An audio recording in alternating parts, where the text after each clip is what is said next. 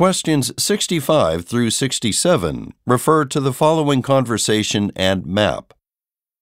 Hi, I'd like to drive by the house for sale on Main Street as noted in your advertisement. I'm very selective about the landscaping and overall exterior appearance, so I'd prefer to view the front of the house and yard before I make an appointment to see the inside of the home. Where exactly is the house? It's a very attractive property inside and out. You can find it at the corner of Main Street and Pekin Street. I'm sorry that the address isn't on the flyer, but you shouldn't have any trouble locating it.